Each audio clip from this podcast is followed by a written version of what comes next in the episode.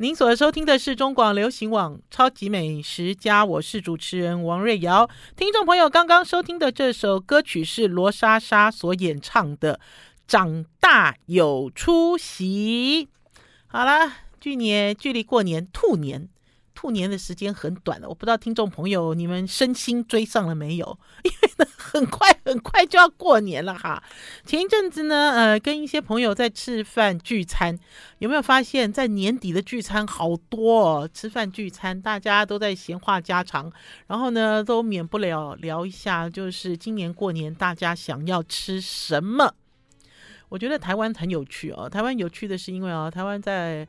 呃，五六十年前，哈，因为不同族群的关系，然后所以造就了这块土地的料理，哈，非常的缤纷多样。我们今天大家在讨论麻辣火锅，麻辣火锅，呃，现在难道还是四川的吗？我们现在在讨论鱼头砂锅鱼头火锅，这难道是潮汕的吗？哈，我们在讨论狮子头，狮子头难道只有江浙家庭 才吃吗？好，今天就来跟大家聊狮子头。呃，几天前呢，这个我的大学长，哈，我是女师专附小毕业的，就是距离总统府最近的那个国小毕业的。然后呢，我有大学长，这个大学长是比我早好多年以前毕业的，他经营了一家烘焙店，叫做月十二曲。在这里要跟大家讲哈，月十二曲不要再去买了哈。为什么？因为早就已经卖光光了哦，生意很好。我这个大学长啊，来我们家送东西的时候，我就说你不要再给我报了哦，你吃就好了。可是我真的忍不住要跟大家说了，这种哈老的面包店、老的烘焙店哦，他们家哈还是以实力扎实出名了。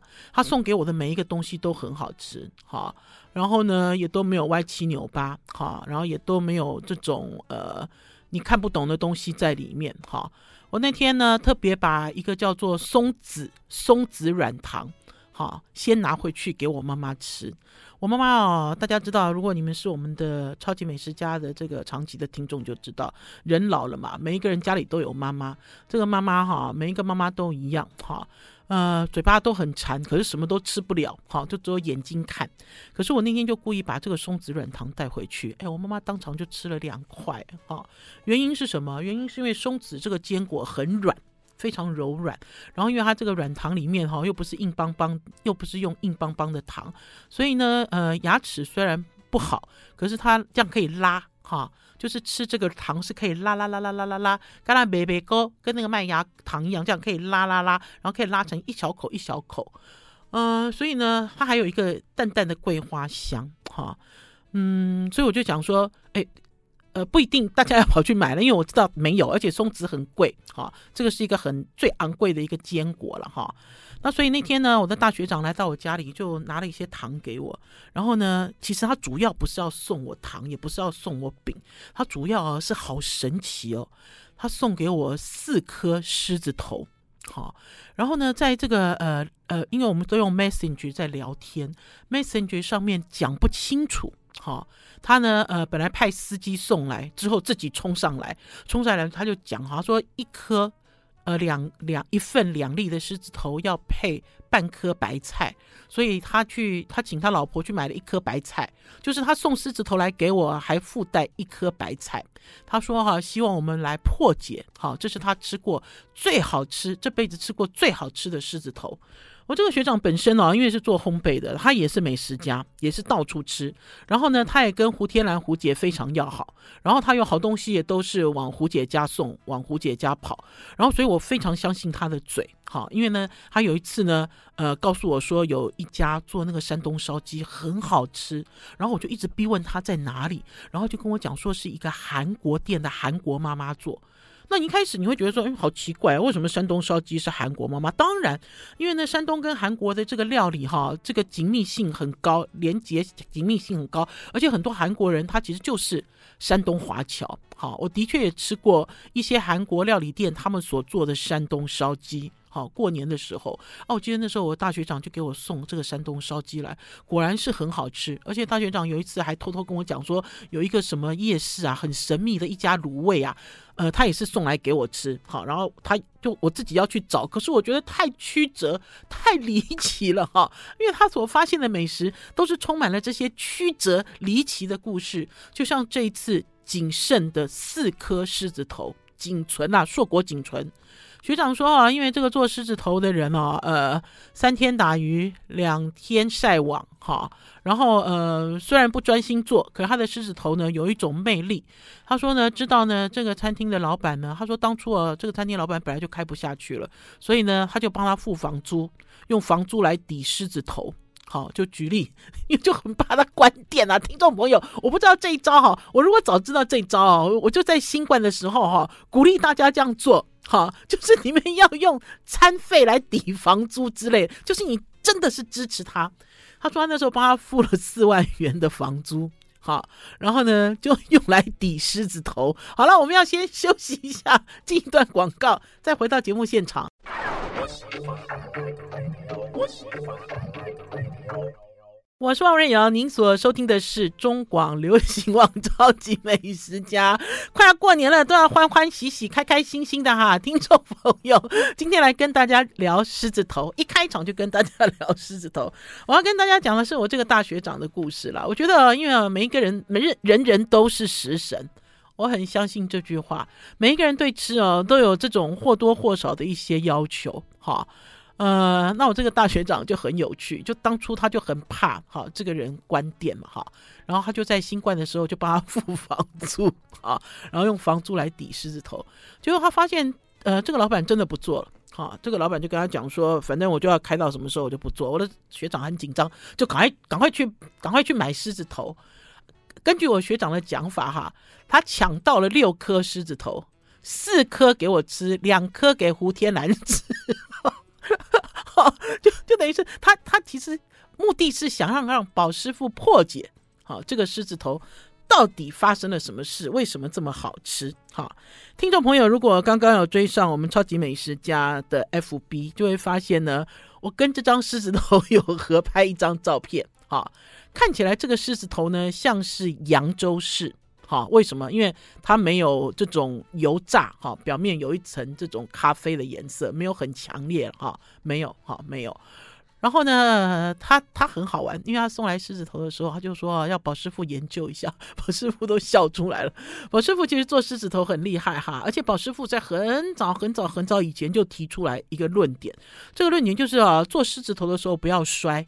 哦，你不要摔肉，因为很多人呢在做狮子头的时候，都好像在做汉堡，然后甚至是在练身体，然后甚至是当做是舒压舒压玩具，一直摔，一直摔，一直摔，一直摔，而且什么摔一百下，摔两百下，好，然后甚至有烹饪老师以这种摔打闻名，哈，就表示他的狮子头非常的好吃。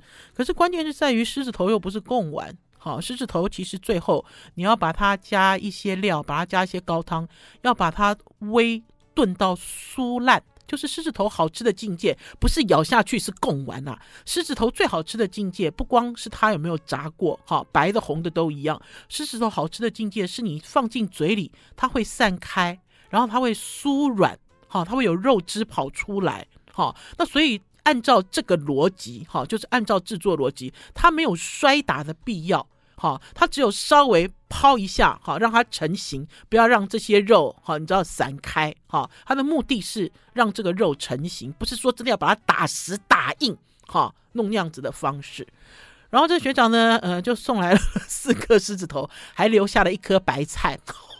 我也觉得很好笑哈，然后当然还有一些高汤，然后就一些汤汁哈，然后可是他走的时候哈，这个学长也很妙，他叫保师傅要破解，可是他已经讲出答案了。他说，因为这个老板哈，因为大家知道做狮子头除了肉之外，除了肉啊，葱姜水啊哈，呃，会加一些其他的这些辅料。我去中国大陆采访，呃。去中国大陆采访了很多城市，哈，尤其是江南很多城市，我才发现原来狮子头呃的所谓的辅料哈，在中国大陆是按照季节，好，就什么季节你就可以把这个材料放进去，就像在秋天的时候，他们就会加蟹黄，对不对？然后比如说呃春天的时候会加笋，哈，他们其实是按照季节哈，然后再变化狮子头的口味。可是，在台湾，老实讲，并没有那么明显哈。可是，台湾的这个厨师也蛮有趣的，而且台湾家家户户都会做狮子头。你在讲这个狮子头的配方哈，你问一百户人家，应该会出现两百个配方。我觉得哈，就是狮子头是一个是一个呃没有标准配方啊，也没有所谓的什么标准做法哈的一道呃台菜。好，我现在都可以讲狮子头是台菜了哈。就像我们现在过年，谁家不要一瓮佛跳墙？可是佛跳墙是什么？佛跳墙是呃福州菜哈，是来自福州的一个名店哈。谁不要佛跳墙都要嘛，对不对？那所以等于是它已经变成我们的台菜，融合成另外一种形式，或许是呃浊汤，或者是浓汤，还是清汤之类的，各式各样哈，做的很丰富。然后就跟狮子头一样。然后我记得早期在做狮子头的时候，我采访了呃侯冠群的妈妈，侯冠群的妈妈李佳倩哈。呃，侯妈妈呢就会在里面加炒米，炒过的米啦，生米去炒。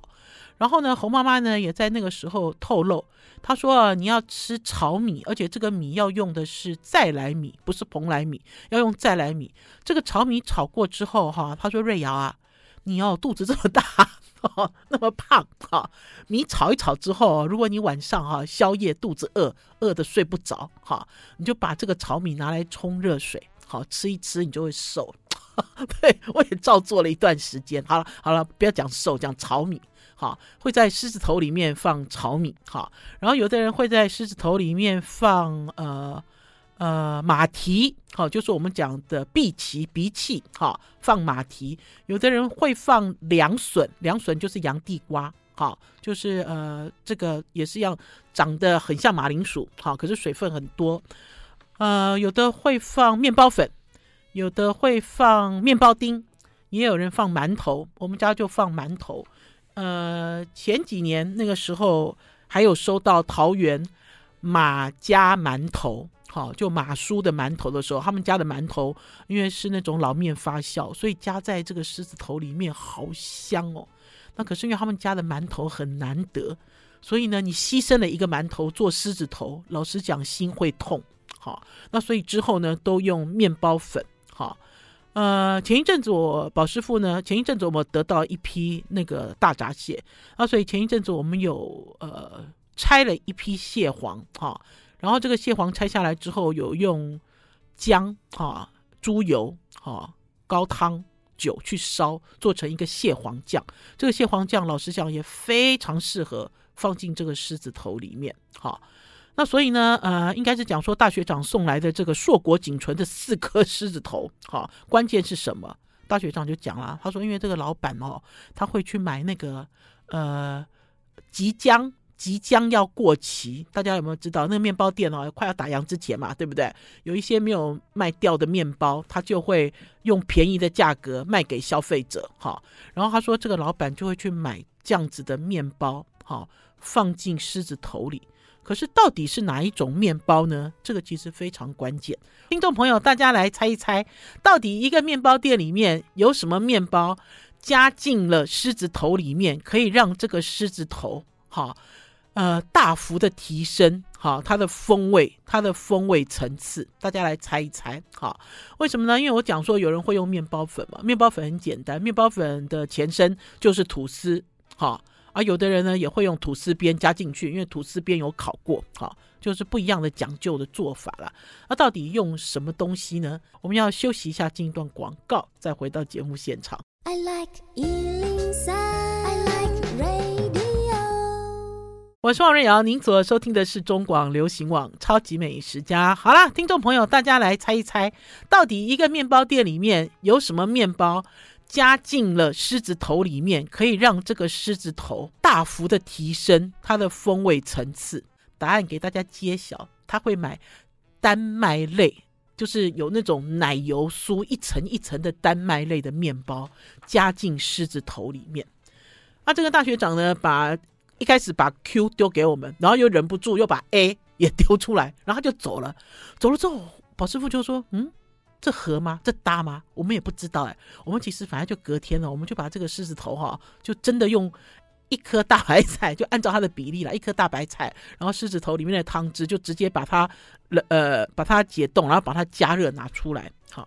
拿出来之后，老实讲，这狮子头真的一点都不起眼，就是狮子头，而且它做的呃尺寸就是呃拳头，好，就是很标准的拳头。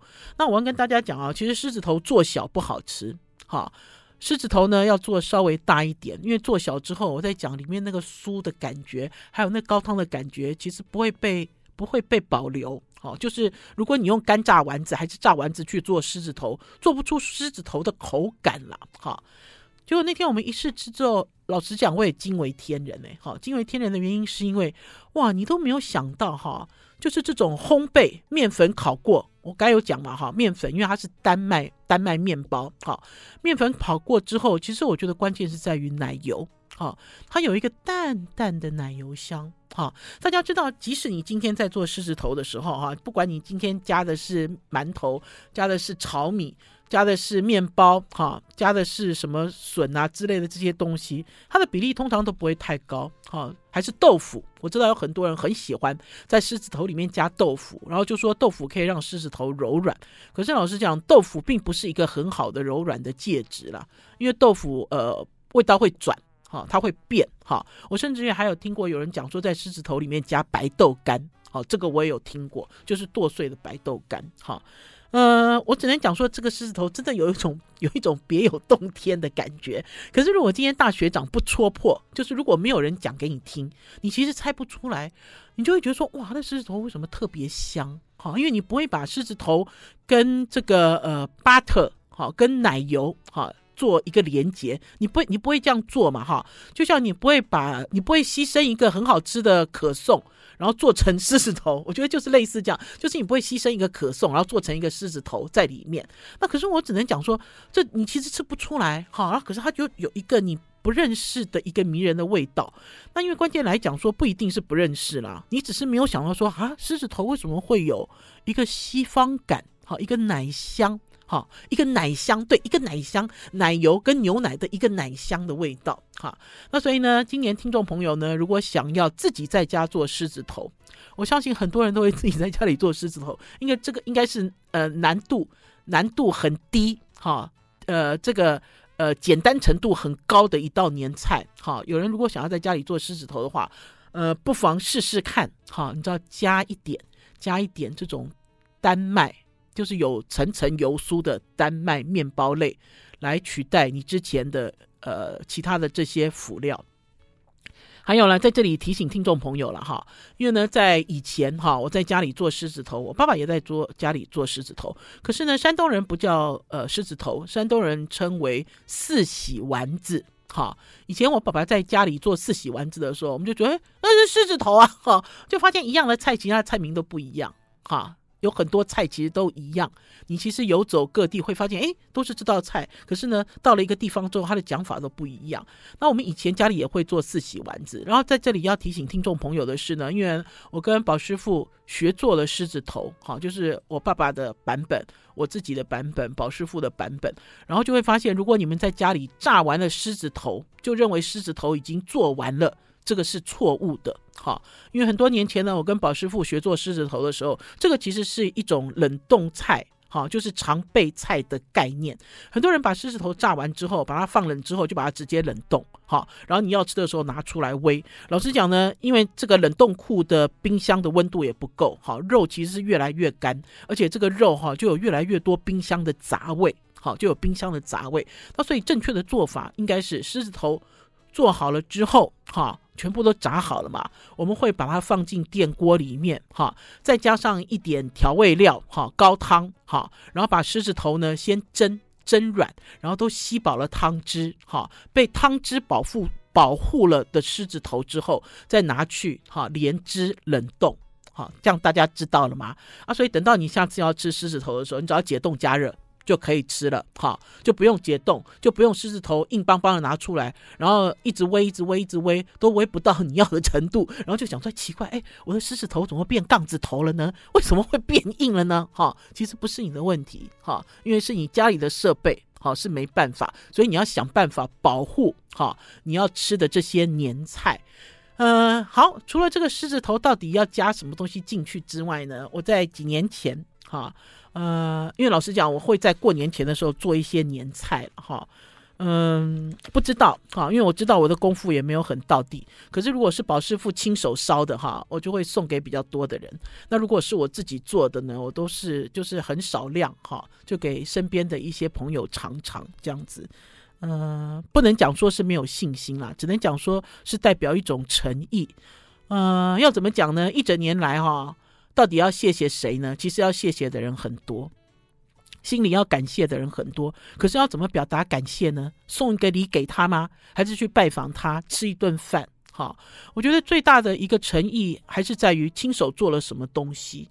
呃，即使做的这个东西有一点歪七扭八，有一点见不得人。哈，我记得我有一年呢，我做了七十七个蛋饺，我还记得站了一个下午，做了七十七个歪七扭八的蛋饺，然后分给呃我身边很好的这些亲朋好友，一个人十个。只能分十个啊，因为七十七个最多只能分七个人啊。可是我又不可能分给七个人，因为我自己也要吃啊，这是我过年要用的啊。所以我大概只分给身边三个到四个朋友吧。然后其中有一个就是汉学大师王秋桂老师。然后那个时候我还做了我的狮子头，秋桂老师就跟我讲说：“哎呀，你的蛋饺不行了啊！”我的心里好难过。我跟大家讲，我当然知道我的蛋饺不行，因为我不是做。专业做蛋饺的了哈，然后甚至于还有人跟我讲说，瑞瑶姐，你的这个工具不对，你要去找一个大勺子，好，然后那个大勺子就在瓦斯炉上面加热，然后你去弄那个蛋液，蛋液就会很圆啊，就跟外面卖的一样啊。我我没有要跟外面的人拼哈，我我没有哈，我只是想表达一种就是感谢的诚意好。其实不好吃也没关系啦，我其实也没有很在乎，就是这个心意。有收到，我觉得最重要。休息一下再回来。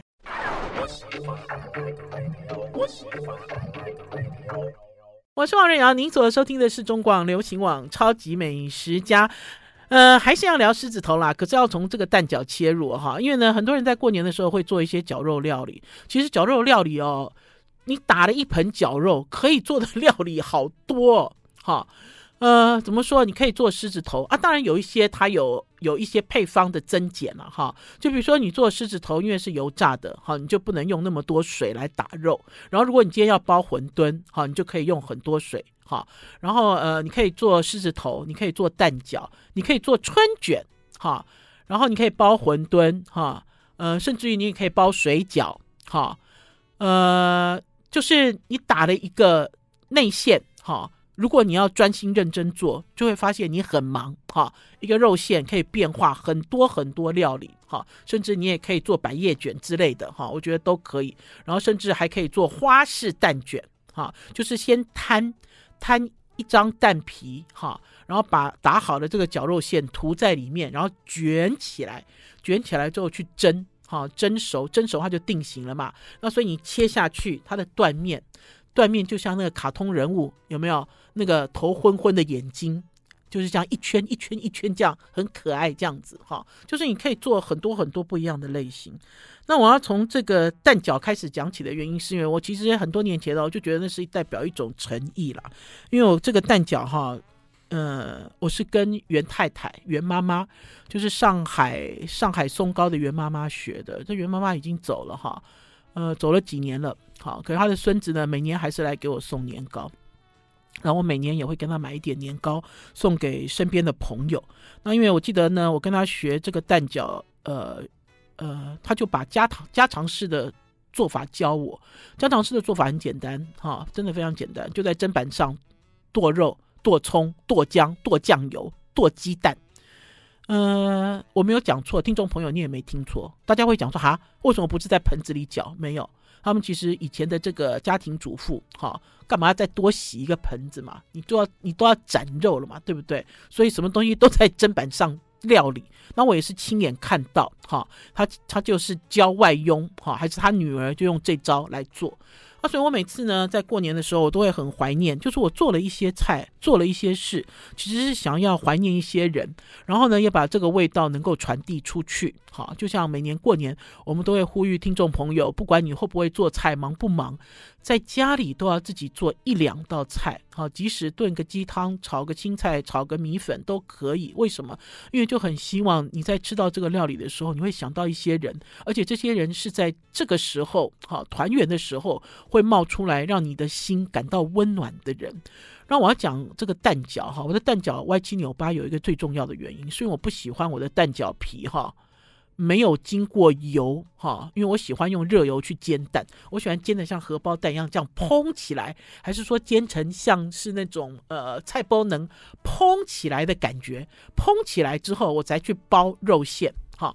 那所以我的蛋饺跟外面买的蛋饺不一样，外面买的蛋饺的蛋皮哈没有蓬起来哈，它就是让它凝固而已哈，而且蛋皮都很薄，我不喜欢。好，我喜欢它。既然已经走过油，过油了，它有一个油的香味。好，然后我在做这个蛋饺的时候，主要也是给我妈妈吃。那所以呢，我会在里面放一些柔软、很柔软的东西。好，比如说蘑菇，没错，mushroom。那天呢，秋桂老师过八十大寿啊，而且秋桂老师过八十大寿已经过三年嘞，我才发现，哎，好好玩哦。比如说要先暖寿，然后，然后那个呃什么。阴历来了，什么阳历来了，类似这样子哈，就是不能够让他过整数哈，大家一定要提前，因为是要给他给他过寿嘛哈，就你希望他长寿。就那天秋桂老师他说他又过八十岁，我心想说，我两年前就吃过八十大寿了哈，可是他又请我吃，我就很高兴哈，就跑去丰盛食堂哈。在丽水街的丰盛食堂，我每次跟秋桂老师去丰盛食堂吃东西，我都觉得东西好好吃哦。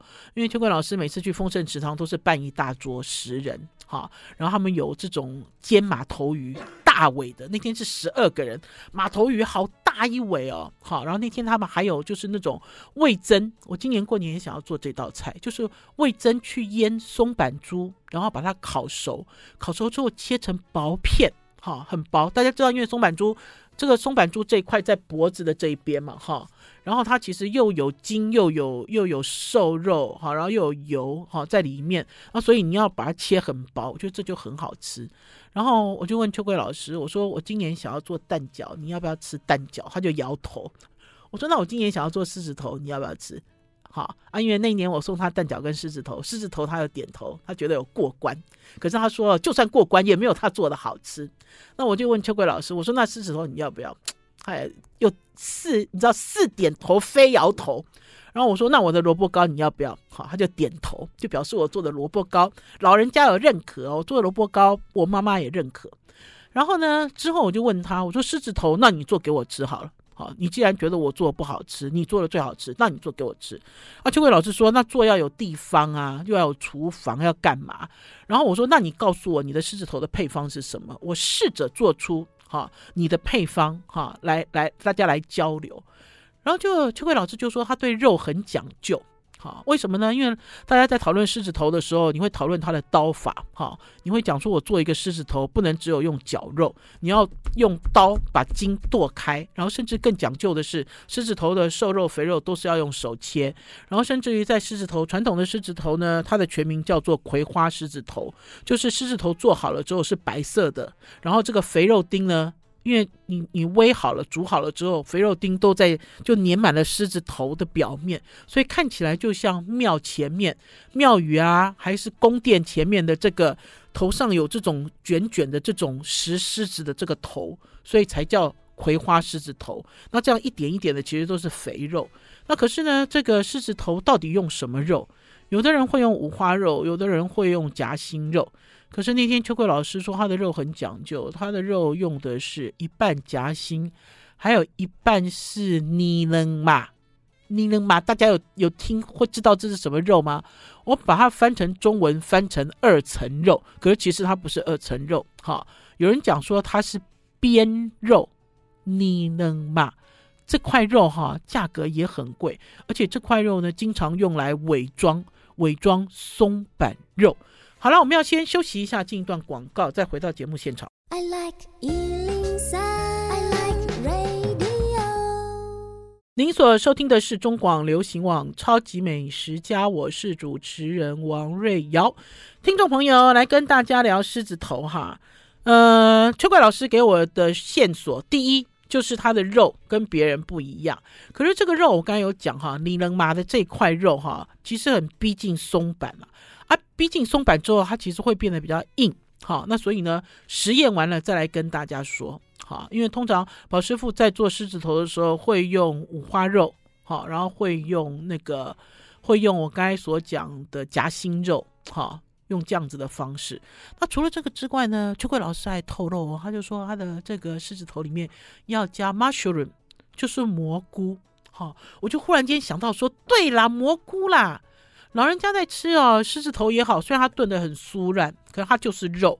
好，那你要怎么样让这个狮子头呢的这个，呃，就是它的狮子头不会说很粉，因为有的人做狮子头，我有看过哈，那个肉都已经斩成泥了才要做狮子头，斩成泥的这个狮子头不好吃啦，因为斩成泥的这个狮子头，你把它烧软了之后入到嘴里，它就是碎碎的渣。好，汁都跑掉了，又不好吃，所以狮子头呢的这个肉丁呢，他就说它的绞肉都还是要保持一定的大小，好，然后加了这个蘑菇之后，我其实在很多年前我就在蛋饺的肉馅里面加了蘑菇，好，加了蘑菇之后呢，呃，很柔软，而且蘑菇会出水，很香，然后最重要的是你吃不出来，好，我觉得最高明 最高明。的这个调味哈，还是说最高明最高明的这种配方哈，就是哎，我吃不出来耶，我吃不出来你到底加了什么。可是这个东西呢，呃，是有助于这道菜哈，提升这道菜的风味，还是提升这道菜的口感？那所以呢，我等于是领了领了汉学大师的指令哈，我今年就要来试做汉学大师配方的狮子头，好，到时候再来跟大家说。好了，听众朋友。你们准备好了没有啊？你们到底准备好了过年没有啊？东西都买齐了没有啊？我前一阵子哦，有收到喜来登给我的冷冻年菜。老实讲呢，最近这几年呢，呃，大饭店呢都做了很多冷冻年菜。然后呢，这些冷冻年菜呢，呃，我觉得就就跟以前我在采访月饼一样，呃，粽子一样。好，就以前在采访这个饭店的月饼跟粽子三节的这些美食，大家以前都是应应景。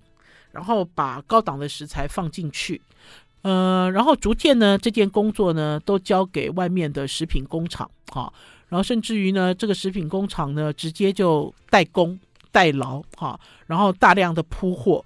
最有名的呢就是金华酒店的牛肉面，哈、我记得那年在采访金华酒店的时候，金华酒店就很老实讲，他说他们一定要拿到一个冠军回来。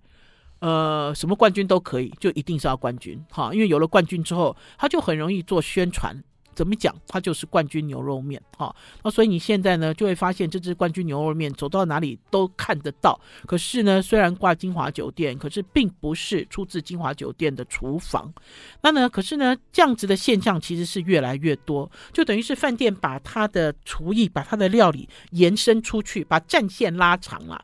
你在过年的时候，搞不好你要进饭店里面去吃年年菜，要去过团圆夜，你怎么挤得进去啊？很多人都是今年吃完了年夜饭就订明年。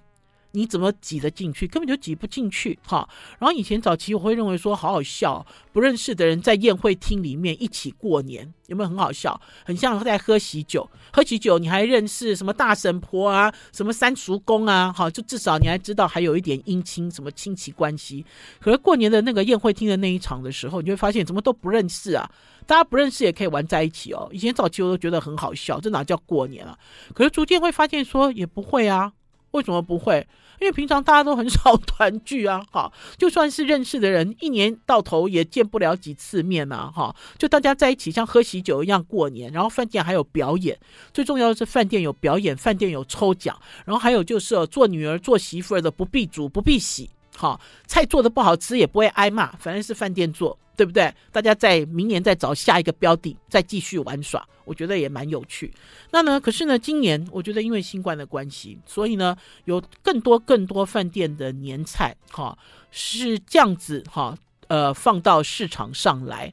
我前一阵子就试了韩舍食谱给我的年菜，好，而且呢，这个年菜是一个组合，是两道菜的组合，很聪明哦，对不对？你总认为年菜要买一组，对不对？没有，它的年菜也是一组，可是是两道一组。这两道，一个是花椒佛跳墙，一个是鲍鱼仔炖西施牛。鲍鱼仔是什么？鲍鱼仔就是比较小的鲍鱼了，鲍鱼 baby 了，叫鲍鱼仔。花椒佛跳墙，好，这两道，它把它组成。一个礼盒，好，送到我家来。那我要跟大家讲的是，这两道菜都很好吃，哈，好吃的原因是因为也都很专业了。好吃的原因是因为我讲，因为它是食品工厂做的嘛，食品工厂有它的 SOP，食品工厂有它的一些方式，哈，让料理做得非常的完美，哈，可是它并不假。好，并不是说它全部都用假的调味料去调，好，不是这个意思，是因为它做到了一定的水准。然后还有就是哦，它这个呃花椒佛跳墙啊，料没有你想象中的多，好，因为它走的都是小分量，可是呢，呃，吃到的东西都没有地雷，好，因为有的时候你会买一个佛跳墙，哈，你吃吃吃里面，哎呦。怎么有一些料都是地雷哈？有一些其实还差不多过得去，有些是不行的哈。然后就像它这个鲍鱼仔炖西施牛，它这个西施牛啊切得非常方整哈，而且西施牛很入味，很好吃，很柔软哈。虽然我们知道它是食品工厂出来的，而且是用足了十乘十的精力哈，因为可以看到它的这个成分表的时候。老实说，我其实一开始看到成分表的时候，我有惊一下哈。可是呢，惊了一下之后，又试吃了他的东西，就发现其实不是，好，不是我心里想的，完全交由食品工厂，哈，还是呃，去去特别美化的一些冷冻的料理。那所以呢，听众朋友呢，如果感兴趣，倒不妨推荐大家就在饭店里面搜寻一下。因为我觉得他们也追上了时代的潮流，他们也知道消费者到底喜欢什么东西。小分量，两组的年菜，而且都是大菜，你做不出来的。我觉得过年就是需要这样子的帮手。好了，超级美食家今天的节目到此告一段落。我们快要过年了，对不对？转眼就要过年了，赶快想一想，赶快开菜单，年菜菜单贴在家里的冰箱上，做出你们家的传统，好不好？用食谱写家谱，大家不要忘记了，拜拜。